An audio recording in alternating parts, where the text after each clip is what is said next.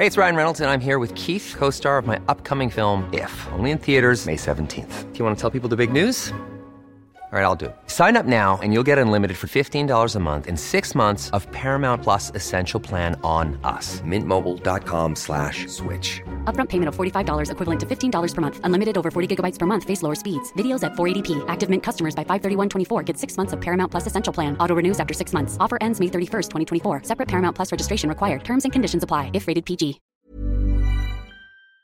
Al doctor Luis Septien Él es médico internista, neumólogo y broncoscopista eh, del Instituto Nacional de Ciencias Médicas y Nutrición, Salvador Subirán y Hospital Médica Sur.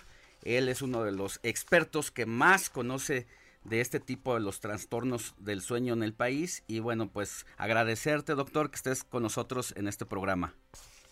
Gracias, gracias por la invitación. un honor estar con ustedes. Cuéntanos, doctor, eh, primero que, la gente sepa que cuáles son estos tipos de síntomas que nos eh, ya nos avisan pues de que tenemos un problema y eh, de trastorno del sueño. Claro que sí, con mucho gusto. Mira, normalmente lo que, lo que empieza a suceder es que los pacientes por la noche presentan ronquido, pero muchas veces el ronquido no le damos importancia y pensamos que esto es algo que puede ser normal. Sin embargo, el ronquido va a veces acompañado de algo que se llaman apneas. Apneas es el evento en el cual pasan más de 10 segundos sin que el paciente respire digamos que es un espacio en el cual no hay, no hay movimiento torácico, no hay respiración, entonces obviamente eso hace que el paciente vaya teniendo pues una noche mala, está eh, va teniendo deterioro. Eso hace que no descanse en la noche y entonces los pacientes a la mañana siguiente se sienten muy cansados, tienen somnolencia excesiva, eh, pueden estar más irritables, pueden tener dolor de cabeza, más susceptibles a accidentes automovilísticos y obviamente este problema que va siendo diario, que los pacientes van teniendo esta sintomatología, pues puede condicionarles otro, como ustedes lo mencionaban al principio, otro tipo de trastornos. Por ejemplo, es frecuente ver en estos pacientes que tienen hipertensión arterial o que tienen diabetes o que tienen manifestaciones cardíacas o problemas eh, cognitivos o cerebrales. Entonces, muchas veces el paciente acude al médico en busca de ayuda para tratar la hipertensión, para tratar la diabetes, pero uno de estos los problemas que tenemos es que es una enfermedad que es subdiagnosticada, no se diagnostica adecuadamente. Entonces los médicos dan tratamiento para la hipertensión, dan tratamiento para la diabetes o para el colesterol alto, pero no se dan cuenta que el problema de fondo es el síndrome de apnea obstructiva del sueño. Sí, decir doctor que es importante que cuando un paciente eh, presenta algunos síntomas, eh, no conformarse con el médico general, ir con el especialista, porque a veces los médicos generales, incluso por estafarte o porque son incompetentes, te tratan una, un padecimiento, te empastillan y lo que están haciendo solamente es matarte silenciosamente.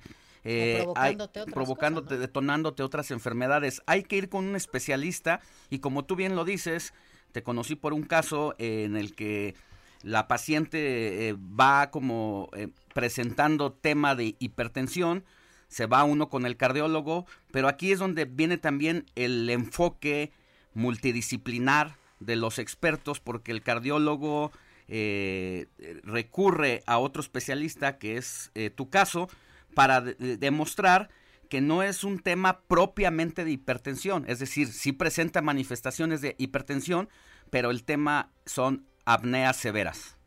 Es, correcto, tú tienes toda la razón. Eh, muchas veces eh, te decía que los pacientes no sienten que el ronquido, o a veces incluso cuando los pacientes le dicen al médico que ronca, el médico no le da la importancia adecuada. Entonces, casi siempre nosotros lo que preguntamos, eh, tiene, tienes razón, el tratamiento debe de ser multidisciplinario. Este tipo de problemas deben de saberlo detectar cualquier médico, no solo especialistas, sino médicos generales deben de darse una idea de que el paciente ronca, de que está durmiendo mal, de que tiene apneas, de que no puede respirar, de que tiene a lo mejor un sueño, un, un despertar súbito en la madrugada.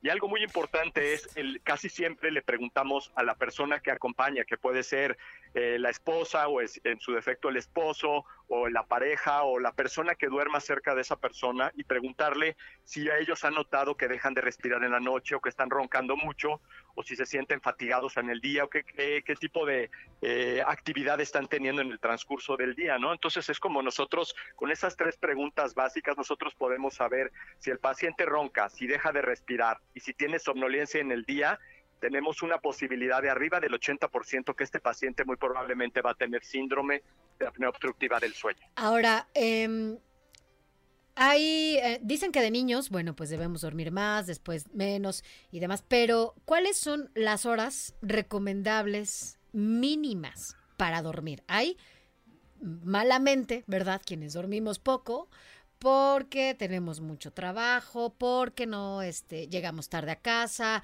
por diferentes eh, cuestiones. Además, la vida en esta ciudad y en este país siempre es enloquecida. Entonces, vamos durmiendo cada vez menos y también vamos como normalizando esa parte sin darnos cuenta de cuánto nos afecta en, en otras partes de, de, nuestra vida y en nuestro, en nuestro cuerpo, sobre todo lo que nos provocamos, como decía Alejandro. Pero ¿Cuáles son esas horas mínimas que debemos dormir para que podamos descansar, por lo menos?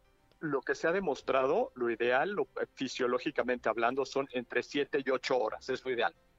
Tampoco debemos de dormir más horas porque nos podemos sentir fatigados en el día y menos lo que dices tú es cierto. Yo incluso me considero una persona que duermo poco por mi tipo de trabajo, pero y a lo mejor duermo menos de seis horas, pero lo ideal, lo, lo, que debemos de aproximarnos es aproximadamente de siete y ocho horas, es lo normal para que nuestro día se desarrolle adecuadamente. Pero no solo son la cantidad del número de horas, sino la calidad del sueño. Exactamente y esto lo medimos a través, nosotros tenemos un sueño que es superficial, digamos que el sueño está dividido en cuatro etapas. Las primeras dos etapas podemos decir que son etapas superficiales, la etapa tres y la etapa cuatro son las etapas de sueño profundo, un sueño que nosotros conocemos como REM, que es el, cuando tenemos movimientos oculares, cuando estamos dormidos, que es donde soñamos, donde realmente descansamos. Entonces, para que nosotros digamos que estamos descansando, necesitamos entrar a ese sueño REM o esa parte de esas etapas de sueño 3 y 4. Y los pacientes que tienen apnea del sueño casi siempre se quedan en una etapa superficial, se quedan en la etapa 1 y en la etapa 2 entonces no están descansando durante la noche porque están roncando, porque no pueden, porque tienen estas apneas que estamos, eh, que estamos comentando, y eso hace que su sueño sea muy superficial y con cualquier cosa se levantan en la noche, cualquier ruido los despierta, se tienen que levantar varias veces al baño durante la noche, y obviamente eso les está interrumpiendo el sueño y hacen que a la mañana siguiente se sientan como si no hubieran dormido nada, ¿no? ¿Qué hacer con el insomnio, doctor? Eh, cuando es insomnio hay que, nosotros utilizamos algo que se llaman medidas de higiene de sueño. Recomendamos que los pacientes no cenen mucho en la noche, de preferencia no tomar alcohol, eh, pastillas para dormir, eso puede favorecer también, la gente que toma medicamentos para dormir puede favorecer las apneas, eh, utilizar, no estar en la noche eh, viendo la televisión o escuchando música o estando con el celular o mandando mensajes por el WhatsApp, que eso a veces nos distrae mucho y eso, o eso que hace que no tengamos un sueño reparador. Lo que recomendamos es que no tengan televisión en la habitación, que el paciente que ya esté acostado apague la televisión, que cierre las cortinas para que no entre luz, o sea, digamos, buscar un ambiente adecuado para el que el paciente pueda descansar adecuadamente. Así es, pues ya los ronquidos no solamente pueden ser un tema de molestia para la pareja y en muchos casos hasta ah. motivo de divorcio, eh, sino que es un tema de salud, de, verdad, de verdad, de salud pública, porque por estas apneas pueden incluso eh, con el tiempo detonar en paros, en paros cardíacos, en derrames cerebrales, aguas con eso. Hágale caso a sus ronquidos, ¿no, doctor? Es totalmente correcto. de hecho, lo, acabas de lo acabas de mencionar muy bien, motivo de divorcio, motivo que las parejas se vayan a dormir a otro cuarto o que tengan que utilizar tapones para los, para los oídos, pero sobre todo lo más grave y lo que a mí me gusta hacer hincapié a los pacientes cuando los reviso en el consultorio, decirles que el no tratar este problema están expuestos a muertes súbitas, incremento en los infartos agudos al miocardio, incremento en la enfermedad vascular cerebral, o en el EB6 isquémico y otro mucho tipo, otros grupos de enfermedades que obviamente pues pueden poner en peligro la vida de los pacientes, ¿no? Claro. Pues gracias, doctor. Eh, un teléfono donde se te pueda consultar para alguna cita o algo. Iré, doctor, porque yo sí duermo mal, duermo poco y me despierto a cada rato, entonces tendré con que mucho gusto, con mucho gusto. Este, quisiera nada más hacer el último comentario de tratamiento, si tenemos unos segundos. Sí, en, relación, en relación al tratamiento es muy importante que vayan con su médico.